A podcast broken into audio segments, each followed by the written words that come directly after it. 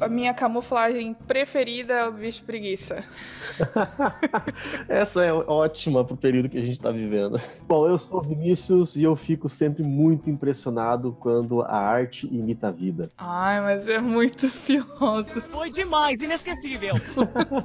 Por isso que eu tava demorando pra lembrar. Nossa, demorou duas horas antes da gente começar a gravar pra lembrar uma frase, socorro. O sangue de Jesus tem poder, tem poder, tem poder. Mas, pessoal, antes da gente começar direto com o nosso assunto, temos aqui algumas considerações. Primeiro, queremos agradecer a você que sempre está aí conectado e sempre ouve os nossos episódios, às vezes bem cedinho, que eu sempre reparo que às vezes antes mesmo da gente postar os, as coisas no Instagram para divulgar o episódio. Já tem gente que ouviu, isso é muito legal. Vinícius, nossas redes aí sociais, como o pessoal faz para nos achar? Bom, para achar a gente vai ser muito fácil. Você tem que lembrar o nome do nosso podcast, Origens Podcast. Nós estamos aí no YouTube, estamos no Instagram. E se você quer conversar com a gente, hashtag Origens Responde.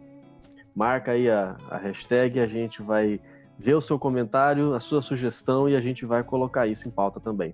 Você pode mandar e-mail pra gente, origenspodcast.gmail.com. Tem outra coisa super legal, é porque, obviamente, né, sabemos que podcast as pessoas costumam ouvir, mas a bem, né? gente pensou. Imagina a pessoa querer assistir um podcast. Ufa. Mas olha, o nosso podcast dá para assistir. Por que, que eu tô falando isso? Porque pode ser que você conheça alguém que é deficiente auditivo, né? Curta ciência também, assim como nós. A gente pensando nisso, ah, colocamos ah, os nossos podcasts no YouTube com legendas. Olha só, troféu de acessibilidade pra gente. Isso é muito legal, porque o YouTube gera as legendas automaticamente, já que os nossos podcasts estão no YouTube, inclusive tem uma galera que ouve nosso podcast pelo YouTube, também pode ah, ler, né? E isso é muito interessante para a galera que é deficiente auditivo, então estamos aí pensando na acessibilidade, né? Outra coisa muito legal aqui, Vinícius, antes da gente começar nosso episódio, é que eu queria é, mandar um salve para um pessoal que manda uns comentários pra gente. É, sempre dando aquele incentivo, dizendo se gostou ou não do episódio. Eu queria citar aqui especialmente três pessoas. Maravilha, comentários são sempre muito bem-vindos. Como a gente sempre fala aqui, tanto com sugestões, com, com, com críticas ou com perguntas. E a gente vai, de vez em quando, a gente vai ler aqui alguns comentários também. Vamos começar a colocar esse povo para participar junto com a gente, né? Sim, a primeira pessoa aqui, a Jus- Jussi Machado, ela disse que gostou muito do episódio de dinossauros e que ela tinha uma visão distorcida do assunto e que as coisas que a gente falou ajudou ela mudar a concepção de algumas coisas. Legal, né? Muito bom, a gente com medo de estragar aí a, a visão da- O Natal. das crianças, o Natal do povo aí, desmistificando vários mitos. A Patrícia Motim deixou vários comentários, né? Ela é do Rio Grande do Sul. Ela disse que curtiu muito o episódio que a gente falou de Galápagos. Diz ela que não vê a hora de vir pra cá. Então queria, a gente queria mandar um beijo aí pra Patrícia e agradecer pelos comentários. É legal saber que o pessoal tá gostando de ouvir, né? Um abraço pro pessoal do Rio Grande do Sul. Se tem mais alguém aí ouvindo também. Se você já ouve a gente e não deixou nada, deixa seu comentário lá, porque daqui alguns dias pode ser que o seu apareça aqui também. E aí eu queria deixar também um abraço, um último aqui, para uma amiga minha, a Luciara. Ela mora na Alemanha e ela ouve todos os nossos episódios.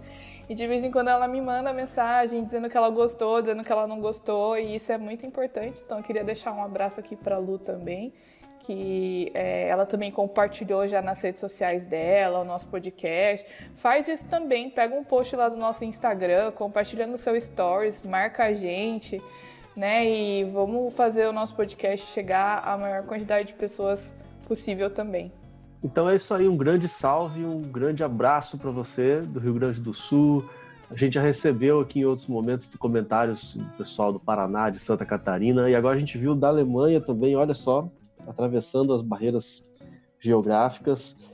E quando você mandar uma mensagem pra gente, fa- fala de onde você está falando pra gente também que a gente pode comentar aqui, mandar um salve pra tua cidade, pra tua região.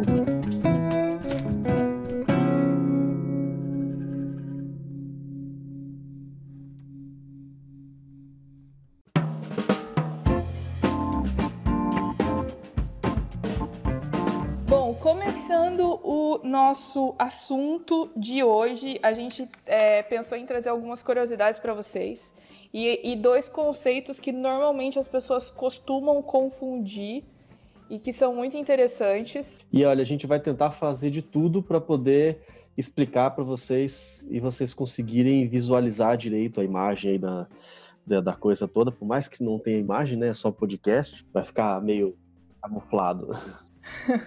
a gente vai falar então agora sobre camuflagem e mimetismo e também biomimetismo, né? Por isso que eu disse que muitas vezes as pessoas confundem, porque tem algumas similaridades, mas ao mesmo tempo são diferentes. Vinícius, como que a gente pode começar a falar de camuflagem, que é uma coisa que normalmente as pessoas já sabem como funciona, né? Mais ou menos. É, é esse mais ou menos aí foi muito bom ter colocado.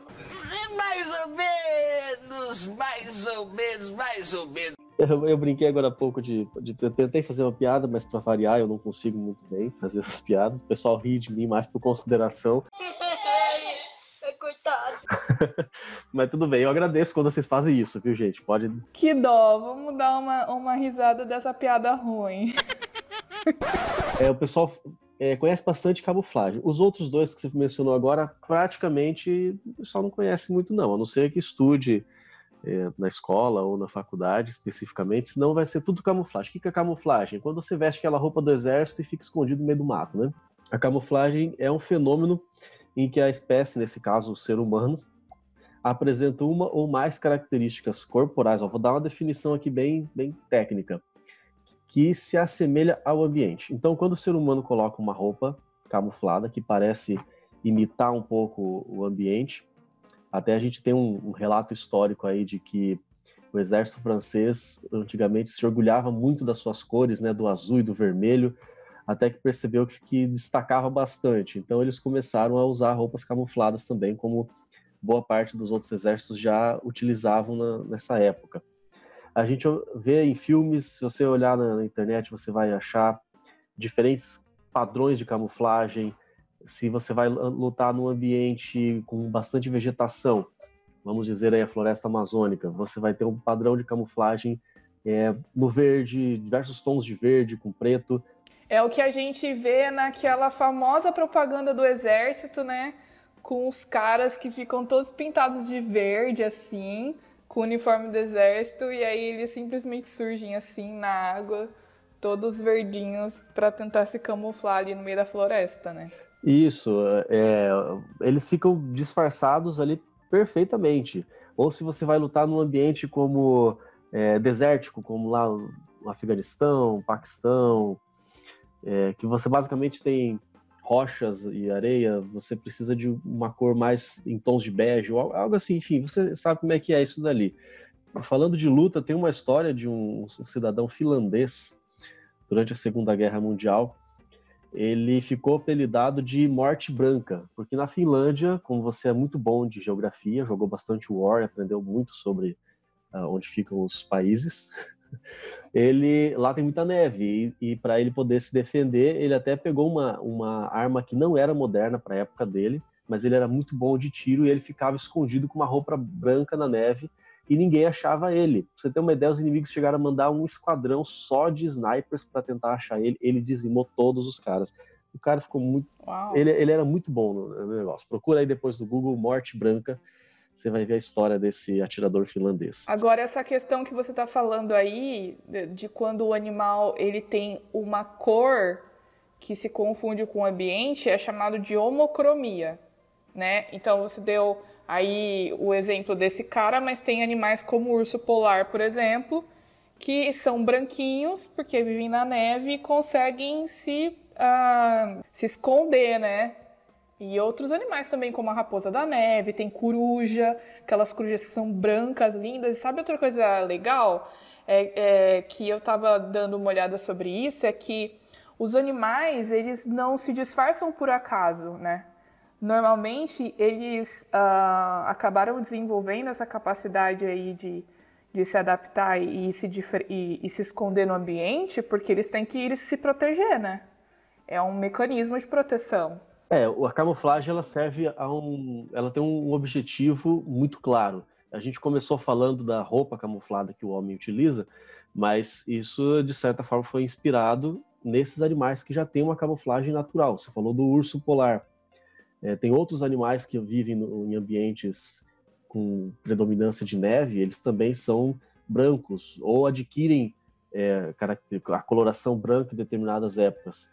Você mencionou a raposa do Ártico. Esse é um animal fantástico e eu acho ele um animal lindo, muito bonito de ver. Procura aí, gente. Eu também. Até postei no meu Instagram, no Stories, uma foto incrível que um fotógrafo postou, porque são animais que são incríveis. Eu acho que eu ainda vou pedir patrocínio para o Google, porque todo episódio eu estou falando para você dar um Google aí. Mas é que esse assunto que a gente está falando hoje, ele fica muito melhor explicado quando você tem imagens. E nós estamos num podcast.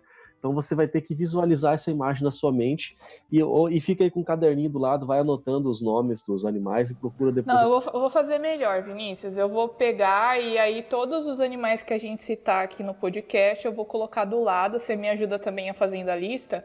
E aí no post eu coloco do lado o link da pesquisa do Google. Quem quiser ver é só clicar no link que vai estar lá. Exatamente, exatamente. Vocês vão ver lá. E esse raposa do Ártico, ela é sensacional porque diferente do urso polar, ela não tem a pelagem branca o ano todo. Ela tem uma pelagem um pouco mais acinzentada, marrom acinzentada, uma mistura disso dali. Quem que é bom com paleta de cores aí né, vai saber dizer um pouco melhor. E que, que é, digamos, a pelagem normal, vamos dizer assim, entre aspas, normal da raposa. E para o ambiente onde ela vive, que nem sempre é, não é, não, é, não vive uma calota polar, né? Então não é neve 365 dias por ano. Então, essa pelagem dela se, se, mistura com as pedras, com a terra onde ela vive. Então, mesmo sendo não sendo branca, ela ainda assim é uma, um tipo de camuflagem. Agora, no inverno, quando tem muita neve e toda a paisagem ela se preenche de, é, de branco, a raposa ela tem uma pelagem branca e ela se mistura perfeitamente ao ambiente. Vale até a pena salientar que a pelagem não muda de cor, viu? Nós temos outros animais por aí que eles têm mecanismos de alteração da coloração, mas a raposa ela não consegue. Os mamíferos de maneira geral não conseguem manipular a cor da sua pelagem da, ou da sua pele. O que, que ela faz? Ela se livra dos pelos e ela troca. Ela tem uma muda de pele. Então caem aqueles pelos e os próximos que nascem eles são todos brancos, mas é um branco muito bonito, lindo de ver. Eles não podem deixar ah, de é, é, é, parece que lavaram, né? e colocaram ali um, um sabão poderoso, deram uma esfregada e lavaram o, o pelo dela. Saiu do, do comercial do sabão em pó, né? Sem marcas, porque não somos patrocinados. Exatamente. O único que eu vou dar marca aqui é o Google. Outros eu não vou dar marca, não. Sim, porque o Google ajuda a gente a fazer os roteiros dos episódios do podcast. É, a gente usa muito o Google, isso é verdade. Mas sabe o que, que eu ia falar agora da camuflagem também? Que tem um muito famoso, que é o camaleão, e um outro também, que o polvo, né? Que é incrível o jeito que eles conseguem se camuflar. Né? Olha, o polvo é meu preferido. Quando se fala de camuflagem, é, o que eu mais gosto é o polvo, porque ele realmente ele é fantástico. É fantástica. Não, não, é, não esse fantástico. Vamos pedir patrocínio da Rede Globo. Sim. Mas uh, o fato é que o povo ele, ele se mistura perfeitamente e diferente da raposa, ele não troca a pelagem, não tem nem pelo, né? Mas ele consegue mexer na pigmentação da sua pele e ele assume a coloração da superfície onde ele está. E, é, e é até se você procurar alguns vídeos, você vai observar esses documentários tipo TV Cultura, você vai observar que ele se, ele se posiciona num coral, ou junto com alguns recifes, por exemplo, e, e você não consegue saber que ele está lá. Você enxerga tudo como se fosse um coral. Aí, se você aproximar, se estiver mergulhando e aproximar, por exemplo, e, ou algum inimigo se aproximar, e ele se sentir ameaçado, aí ele muda de cor e sai dali. Você fala, nossa, como que ele estava ali? Ele espirra aquele jato de tinta que ele tem, né? Ele tem uma glândula que ele produz aquela substância que é escura. É, esse é um outro método de defesa do povo, né? Quando a camuflagem não resolve e ele vê que o perigo está muito próximo, ele joga essa tinta para é, deixar ali o inimigo um pouco atordoado e ele vaza rapidinho do lugar dá pelo menos uma assustada, né? Mas o, o, legal do povo, gente, eu fico pensando, parece que a pele dele é um painel de LED, porque a facilidade com que ele consegue mudar, não só de cor, mas é que às vezes ele, tipo assim, ele muda o padrão de cor, né? Não, parece que é um, às vezes ele vai para um lugar que é meio rajado, que tem várias coisas de, cores diferentes, e ele consegue mudar com uma rapidez que você fica pensando, eu acho que ele tem uma pele de painel de LED que ele dá um comando e aí ele muda. E, e, ele fica muito disfarçado. Sim, isso é impressionante, porque ele faz isso em fração de segundo, né? Exatamente. O outro que você mencionou ali foi o camaleão. O camaleão, até a gente tem uma curiosidade aqui, uma ressalva para a gente é, falar, porque o camaleão ele não muda a cor. Eu acho que eu, eu, vou, eu vou até usar o mesmo é o mesmo comentário que a gente falou lá dos dinossauros. Vamos assustar um pouco as crianças aqui, falar, des desmistificar, vamos cortar os sonhos de alguns. Mas o camaleão ele não muda de cor para se camuflar. O, a, a, coloração do, do camaleão natural ela já é camuflada. Ou ela, ele até pode mudar um ou outro padrão ali normalmente na, nas colorações mais esverdeadas ou mais acinzentadas, conforme a, a vegetação onde ele está. É o nome dessa célulazinha que, que faz ele ficar com, com a cor né, do ambiente que ele está, chama cromatóforo.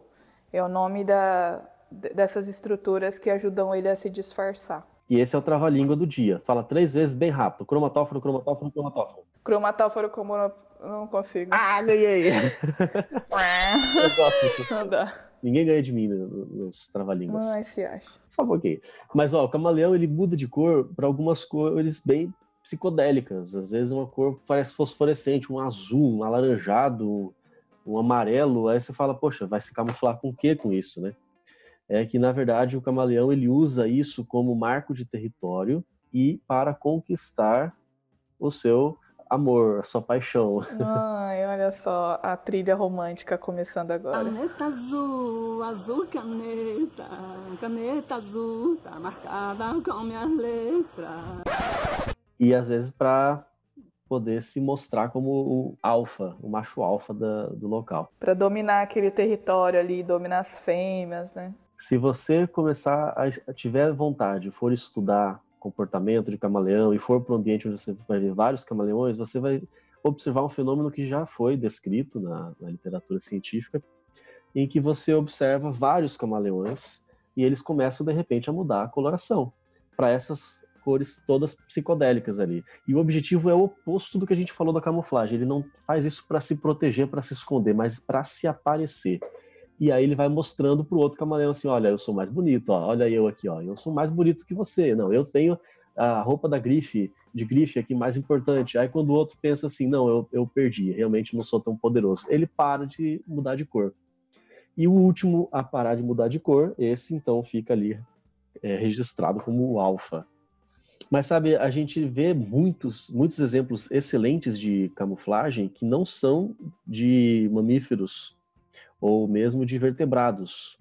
A gente observa alguns exemplos excelentes em artrópodes, em insetos. É, talvez alguns mais fáceis da gente lembrar aqui é o bicho-pau e o bicho-folha. Esse tipo de camuflagem que você está falando do bicho-pau é chamado de homotipia, que é quando o animal ele, ele tem a forma de algumas coisas que tem no ambiente e tem mais essa essa característica como se fosse uma, um comportamento de decoração, né? Então o bicho pau ele parece um graveto. Tem esse aqui, outro que você falou que parece folha seca, né? A estrutura dele é desse jeito para poder se, se, se esconder, né? E se proteger. É muito interessante.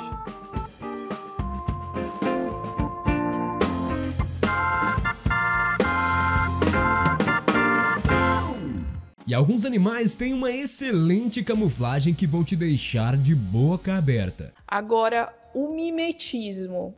Como que eu diferencio, então, o mimetismo da camuflagem? Bom, o, o objetivo do, do mimetismo e da camuflagem é praticamente o mesmo. É você ou se esconder para não ser visto por um predador, ou se você é o predador, você se esconder para se aproximar da presa, né? A gente não mencionou aqui a questão do leão, a questão de outros animais que se escondem na vegetação, o leopardo e tudo mais, que são an- animais que atacam. E eles também, para se aproximar da presa, eles se misturam no ambiente. Mas então são esses dois principais objetivos. O mimetismo é a mesma coisa.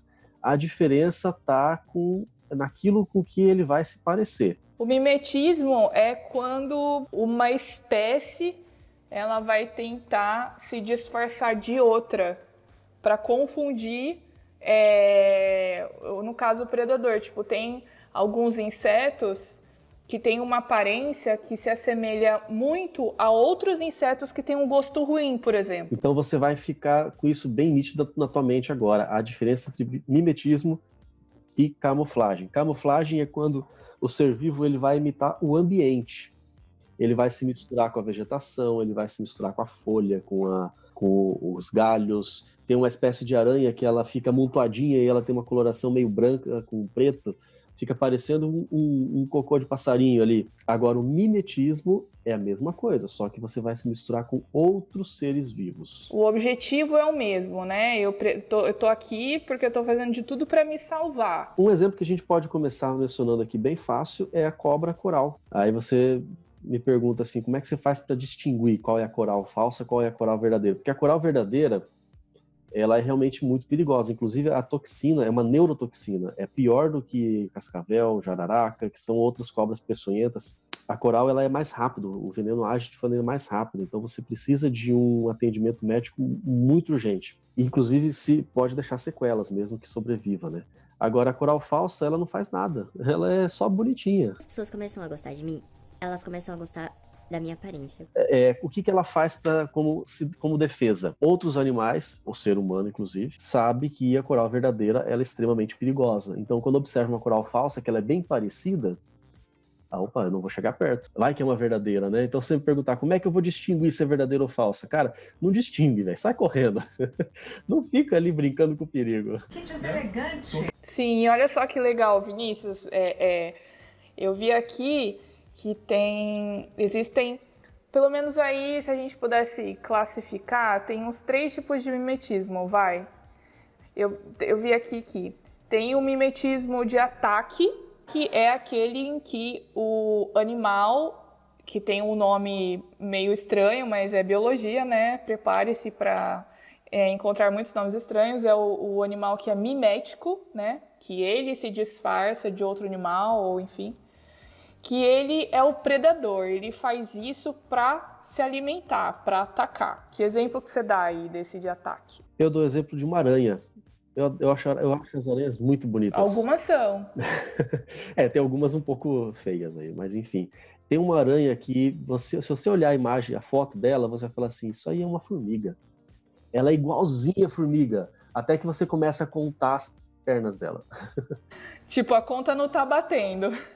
Tipo assim, é, só pra galera saber, insetos têm três pares de patas e aracnídeos das aranhas tem quatro, por isso que a gente tá dizendo dessa diferença. E também as antenas, né? Os insetos eles têm um, par de antena e as aranhas aracnídeos não têm antenas. Então, quando você começa a olhar a imagem dessa aranha, você fala assim: isso aqui é uma formiga, mas espera, quantas pernas ele tem?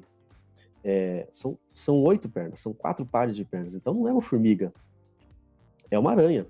Mas ela tem o formato exato e isso engana as formigas, porque é o alvo dela. É um mimetismo de ataque. E outra, a formiga ela não, é, não enxerga muito bem. A gente já sabe disso, né? Por isso que elas andam com aquelas anteninhas balançando para todo que é lado. E tá- cada vez que você vê aquela rodovia de formiga, você vê alguma andando no sentido contrário, parece que ela vai batendo em todas as formigas, né? Na verdade, é ali que ela está transmitindo suas informações. Ela passa o seu é, o seu conhecimento para outra. Elas conversam, né? Encostando, trocando as informações pelas, pelas antenas. É um órgão sensorial fantástico da formiga. E quando a, a formiga ela, ela sente essas moléculas químicas no ambiente, ela sente aquelas que são liberadas pela aranha. A aranha, além dela parecer uma formiga, ela libera moléculas que vão enganar a outra formiga e vai a outra formiga vai olhar e vai falar assim: essa aqui é uma formiga, é uma de nós. Então a aranha ela se mistura entre as formigas e quando menos se espera, ela faz a sua presa. Tem um outro tipo de mimetismo que é o defensivo, em que a presa ela tem essa característica de mimetismo para se defender do predador. Aí já é o contrário que você falou, né, Vinícius? Você tem um exemplo desse aí para falar? Temos, a, a gente começou falando da cobra coral, esse é um exemplo. Tem um, um, alguns, alguns lepidópteros, olha só a palavra que nós vamos lembrar aqui nesse horário. Socorro, não lembro. é uma ordem de insetos que é onde se encaixam aqueles, a maioria daqueles é, voadores. Eu lembro que eu gravei essa, o nome dessa ordem quando eu estava na, na escola ainda, porque eu associei com helicóptero. Helicóptero voa, então os lepidópteros voam. Não são os únicos insetos que voam, mas aqui nós estamos falando das borboletas e das mariposas. Aí algumas borboletas, às vezes a parte interna das asas é super colorida. Nem sempre, mas às vezes é. Agora, como elas fecham as asas, e a borboleta, quando ela pousa, ela fecha as asas, por fora você vê um desenho de um olho. Já viu isso daí? Você deve ter reparado já algumas vezes. É lindo. É lindo. É, é muito Até bonito. parece que alguém foi lá e pintou, né? Na asa da borboleta. Parece muito o olho de um pássaro ou o olho de uma coruja. Até tem uma foto famosa rodando aí pela internet que você vê uma borboleta, ela tá virada para a direita e a outra do lado dela, no mesmo galinho, virada para a esquerda. E as duas juntas, parece que você está olhando a cara de uma coruja, os dois olhos. E não só imita o olho, como ali as, as nervurazinhas da asa, ela imita também como se fossem as penas da, da, da coruja. Então você imagina um pássaro, que normalmente é um dos principais predadores das borboletas, ele vai chegar ali perto achando que vai se alimentar de uma borboleta pequena, e ele vê o rosto de uma coruja, que é maior do que ele ainda. Então ele se assusta ou ele ignora, mas ele passa direto e não vai atacar essa borboleta. Esse é um, um exemplo muito bom aí de mimetismo defensivo. Aí tem o último tipo de mimetismo, que é o mimetismo reprodutivo. É, o que, por exemplo, é realizado por plantas, que elas se assemelham às fêmeas dos seus polinizadores, né? Então, às vezes elas parecem. Nossa, sensacional. Olha que estratégia boa, hein? Não, e é incrível, né? Que daí vai chamar a atenção, claro. Chama a atenção do polinizador, ele vai lá achando que vai ter um. Vai, vai se dar bem, né? e na verdade ele vai estar tá polinizando a flor. Não, é sensacional. E é uma estratégia incrível também de dispersão, né? Porque quanto mais polinizador você atrai, mais você vai conseguir se dispersar e espalhar o pólen, enfim, né?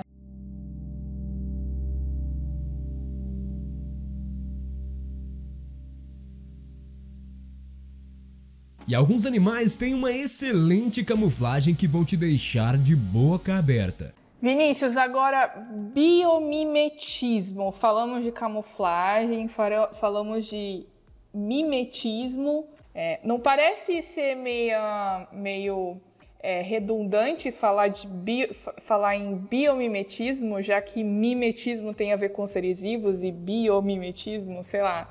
Não parece ser meio redundante? Tipo, qual que, por que essa diferenciação? Bom, na, na verdade, para a gente é, falar mesmo dessa redundância, a gente está falando de, de, significados práticos, né? Mas se a gente for na etimologia da palavra, é, mimetismo vem do grego mimesis, basicamente isso, que significa imitação. Então, mimetismo é imitar alguma coisa. Agora, biomimetismo aí é específico, imitar a vida. Quando a gente falou de mimetismo, a gente falou de seres vivos imitando outros seres vivos. É isso que eu falei de uma interpretação prática, né? Porque esse foi o termo que foi adotado já há muito tempo e já está bem consolidado.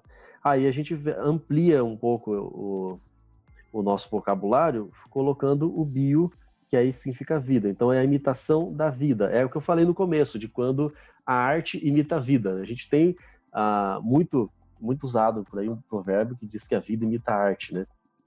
Mas na verdade a gente vai falar agora de quando é o contrário, quando a arte imita a vida, quando aquilo que você faz, quando aquilo que você é, desenvolve está sendo baseado em algo que já existe na natureza. E tem até uma, uma ciência, né, que é chamado de biomimética, que, que busca estudar, entender as, as estruturas biológicas, as funções, aprender com a natureza. Os termos estão interligados. O biomimetismo é como se fosse um processo, mas você pode usar a biomimética para falar sobre isso também. E é uma área do conhecimento que é chamada de biomimética. É quando você estuda estruturas biológicas ou as suas funções, então não necessariamente você vai imitar o formato, você pode imitar a funcionalidade da coisa. E você vai aprender com essas estruturas e não sobre essas estruturas. Quando você estuda biologia, você vai estudar as estruturas biológicas e, e aprender sobre elas, né? Agora, quando você vai estudar especificamente a biomimética ou biomimetismo, você vai aprender com essas estruturas. Por quê? Porque aí você vai utilizar esse conhecimento para solucionar algum problema que a gente tem no nosso dia a dia, por exemplo. Esse termo biomimética, ele foi popularizado é, pela escritora americana Janine Benyus.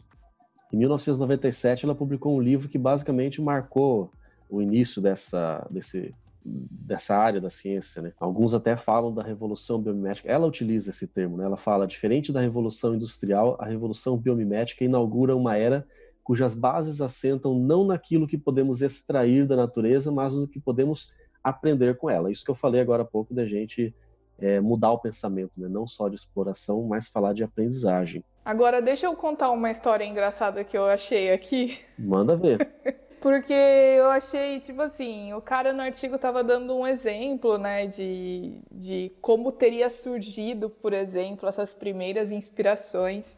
E aí ele diz que a, a primeira representação de uma roda foi encontrada por arqueólogos que dataram essa representação encontrada de 3.500 anos antes de Cristo, ou seja, foi tipo aí, há quase 6 mil anos atrás. E essa representação de roda, ela foi é, feita numa placa de argila e acharam essa placa de argila nas ruínas da cidade estado de Ur, né, que a gente sabe que fica lá no Iraque e foi tipo assim uma das primeiras cidades da, da história registradas, etc. Mas olha só, o cara dá uma pequena viajada, que é muito engraçada essa viajada dele, que ele fala que assim que ele imagina que a inspiração para a criação da roda surgiu quando o homem, olha isso, eu, eu acho a criatividade humana é sensacional que quando o homem esperava sua presa para o jantar, viu um cocô cair de uma árvore e naquele momento de visão o fez perceber que aquilo rolando no chão poderia ajudar a transportar as coisas. Tá brincando comigo? Não, tô brincando, falando Misericórdia. Vem cá, Tipo isso daí assim. é, é, é genuíno, essa, essa história é verídica ou é mito? Não, tipo assim, não, é- o cara tá falando que é a imaginação dele, mas eu, eu não sei, sabe? É, é complicado, assim. Eu, eu entendo que talvez essa história tenha sido criada como um, um motivo didático, sabe? Vai ver, ele Mas- pensou na história do Newton, que viu a maçã caindo e pensou como que os corpos se atraem e gerou a, É. a- a gravitação universal e tal. Não, mas assim, eu acho incrível como as pessoas são criativas, né? Olha o exemplo que a pessoa vai usar, né? O cocô. Gente, o cocô caiu, deu uma roladinha. Falou, ah, se eu construir alguma coisa assim circular, e ela também vai rolar e eu vou conseguir andar mais rápido. Nossa, tipo. Não, tudo bem, a gente não sabe, né? Mas. Olha o aprendizado que a gente pode tirar disso. Até se você estiver rodeado, rodeado de merda, você pode tirar isso inspiração para algum grande avanço tecnológico, é isso? Socorro, olha, eu não duvido, gente, mas é que foi um exemplo engraçado que eu achei aqui. Mas, Vinícius, já que estamos falando de exemplos, vamos falar exemplos é, de- que foram usadas pela biomimética aí para algumas construções ou para é, algumas coisas que foram feitas para facilitar o nosso dia a dia. O que, que você pode citar para a gente começar? Que eu, eu tenho certeza que todo mundo conhece esse exemplo, só não talvez não tenha associado com biomimética ainda. É, eu, eu gosto muito de acampar, já falei isso aqui em, outro, em algum outro episódio. É um dos hobbies preferidos que eu tenho. Como tem muita coisa boa, também tem muita coisa ruim, e eu que sou um bicho de cidade grande, Eu me incomodo demais quando eu volto para casa com aquela calça cheia de carrapicho grudado na barra, ou, ou, pior ainda, né? Porque na calça é até mais fácil de tirar, mas quando gruda no cadarço do, do calçado, biologicamente falando, é um, uma estratégia da planta para poder polinizar, né? É a sementinha dela ali que gruda a dispersão. Agora, quando o engenheiro suíço George de Mestral, olha só, eu sou engenheiro também e não tive essa ideia, né? Mas em, minha defesa, Jorge de Mestral teve, ele teve um, um, evento sobre isso em 1941. Eu não, eu não, tinha nem projeto de nascer, nem meus pais eram nascidos nessa época. E ele estava lá passeando pelas, pelas, pelos Alpes, fazendo sua caminhada com o seu cachorro, e de repente ele viu que grudou duas sementinhas daquele gênero Articum, que é o, carrapicho, grudou no pelo do cachorro.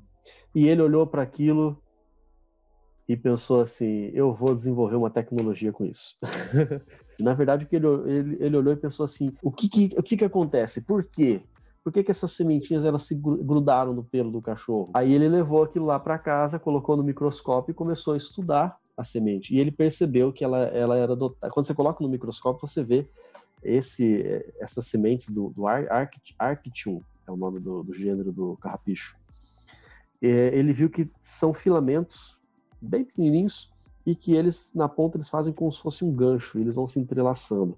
E quando passa um cachorro todo peludo, esses ganchos eles se enroscam no pelo do cachorro. Nossa, é minha mãe que o diga, porque toda vez que a Sansa. Eu tenho uma cachorra que se chama Sansa. Sim, por causa de Game of Thrones. Sim, eu coloquei o nome dela de Sansa. Tem um canteiro ali na frente da minha casa que é cheio de gramas e às vezes tá meio alta grama e a Sansa sai e fica correndo igual uma louca lá na frente. Quando ela volta, às vezes ela tá lotada de carrapicho.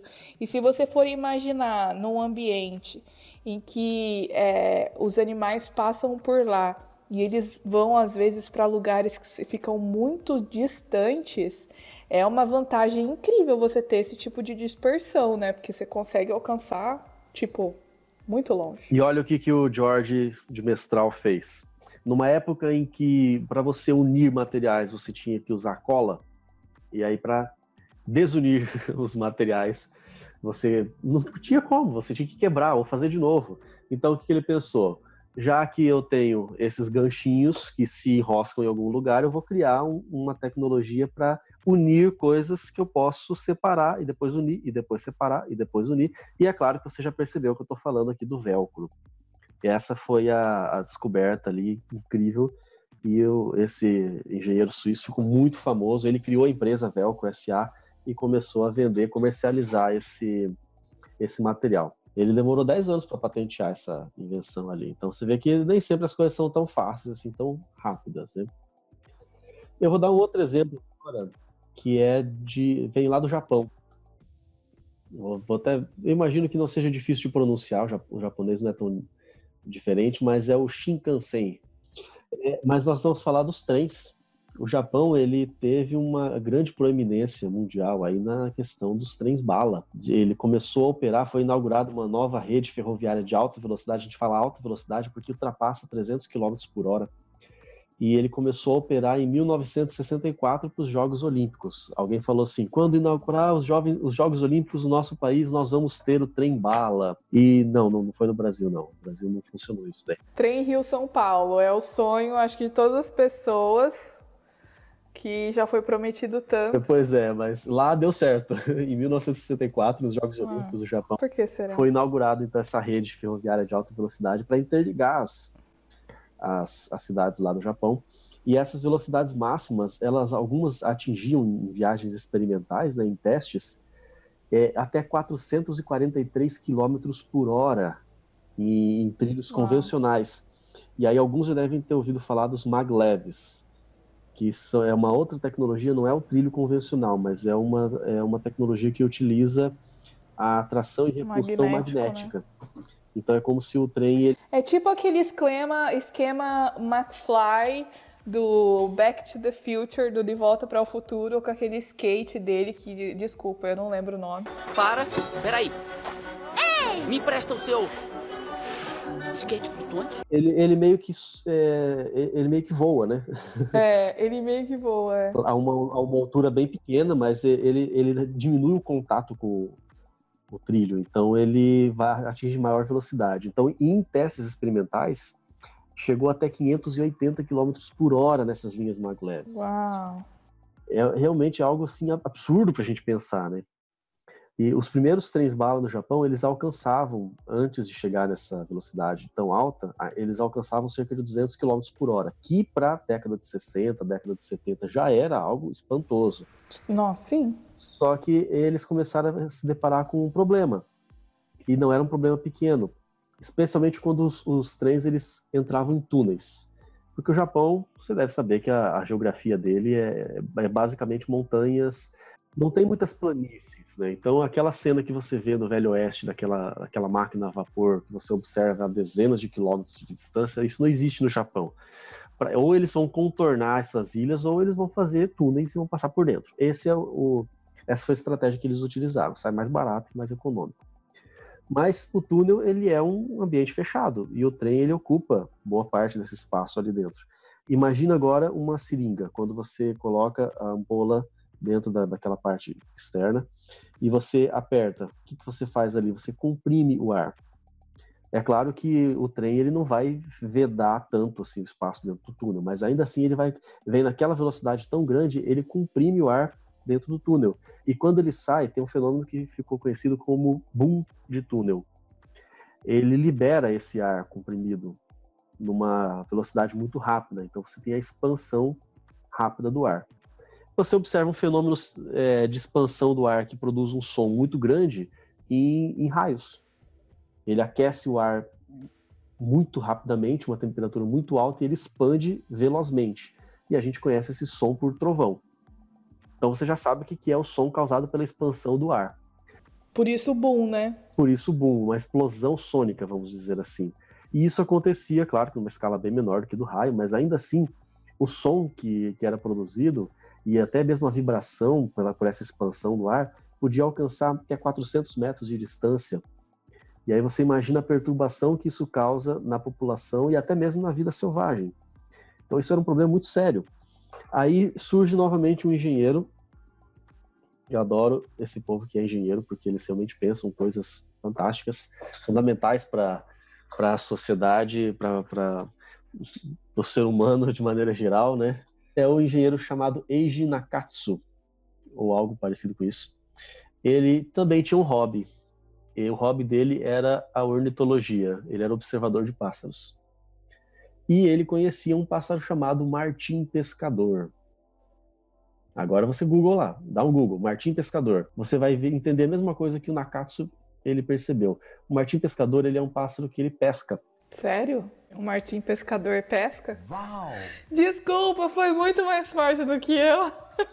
Eu tô pensando aqui no raciocínio, tô todo empolgado com a história, eu tô até visualizando mentalmente o Martim Pescador mergulhando e buscando a sua presa lá, um peixe a metros e metros de profundidade.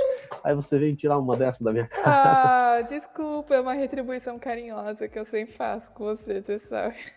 Tá certo, mas eu te amo mesmo assim. Ele é tão romântico. A grande diferença, a grande vantagem desse Martim Pescador é que ele pega o peixe de surpresa, ele não causa muita turbulência na água, ele não espirra água, ele mergulha de uma vez assim, e é bem diferente de quando eu vou entrar numa piscina, por exemplo. Eu jogo água para tudo que é lado. O Martim Pescador, ele entra, parece que fez um, um corte ali com simples, fácil, rápido ali, Tramontina, entrou, saiu já com o seu peixe na boca e, e, e quase ele não, não, provoca essa, essa turbulência na água, quase não espirra. A grande sacada de engenharia disso daí é porque ele sai do ar, que é um fluido de pouca resistência, para a água, que é um fluido que pode alcançar 800 vezes uma densidade maior, de 800 vezes maior. E sem espirrar o líquido ainda. Então ele vence essa resistência. Aí ele falou assim: o que, que acontece se eu fizer esse trem é, com o primeiro vagão ali bicudo, como se fosse um Martim Pescador? E ele fez isso. Então, se você procurar no Google lá Shinkansen 500, esse foi o primeiro lá que ele projetou, você vê que o primeiro vagão ele é pontudo e longo, baseado no Martim Pescador. E sabe o que aconteceu? Ele conseguiu é, reduzir a pressão produzida, a pressão do ar produzida pelo trem em 30%. O trem viaja mais silenciosamente, não só no, no túnel, mas fora também. Ele viaja 10% mais rápido e com 15% menos de eletricidade. Ele vence a resistência do ar. E assim não produz um grande estrondo. O que acontece? Esse Shinkansen 500, ele consegue alcançar uma velocidade de 320 km por hora e o som que ele produz não ultrapassa 70 decibéis. E aí o estudante do ensino médio vai vira para o professor e fala assim: "Ai, que saco, dei isso dessas coisas. Para que que eu vou usar isso na vida?" Bom, para você desenvolver uma tecnologia e ficar rico, por exemplo. Se você não quer pensar no bem que você faz para as pessoas, pelo menos lembra que você desenvolvendo uma tecnologia dessa, solucionando um problema importante para a sociedade, pelo menos você vai ficar rico. Atenção, professores de biologia ou enfim, áreas afins do ensino médio, estamos te dando argumentos para vocês debaterem esse tipo de comentário. Esfrega na cara do seu estudante chato que fica te incomodando com esse comentário sem noção e fala assim: ó, você vai aprender sim para passar no vestibular. Não, pera. Você vai aprender sim porque você no futuro pode se deparar com uma estrutura biológica pode despertar a sua curiosidade, você pode estudar aquilo ali e você pode desenvolver uma solução para um problema muito grande da sociedade.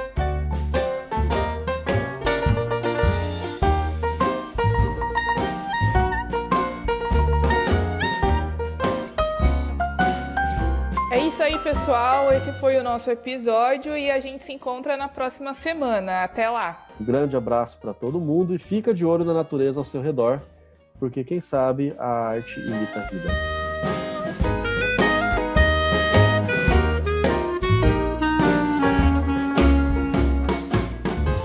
Nossa, filósofo do início ao fim, gente. Só que eu tenho inveja de mim.